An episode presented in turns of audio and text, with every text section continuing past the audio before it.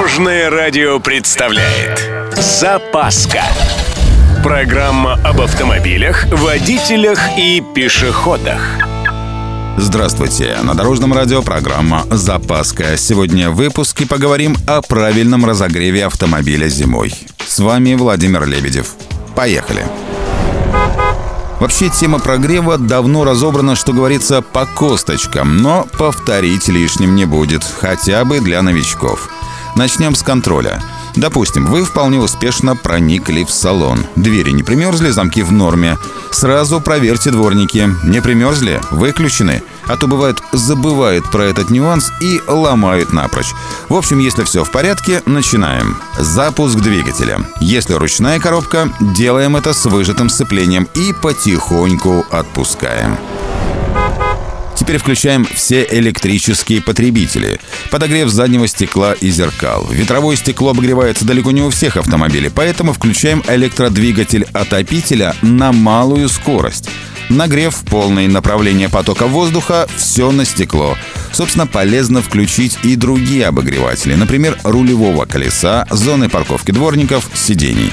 Дело в том, что большая электрическая нагрузка на генератор приведет к тому, что двигателю придется работать не совсем на холостом ходу, а побыть таким мотор-генератором.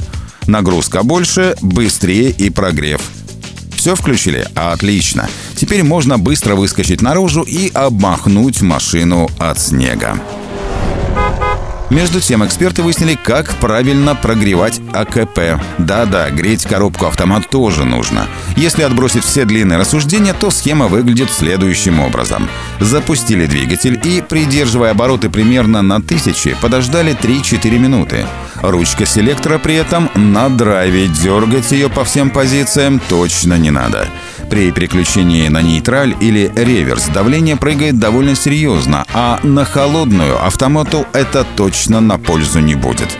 Еще раз. В драйве, на тормозе и с оборотами в районе 1000. Все, можно ехать. Первые 10-15 минут очень осторожно и неторопливо. Дальше можно уже в обычной манере. На этом у меня все. С вами был Владимир Лебедев и программа «Запаска» на Дорожном радио.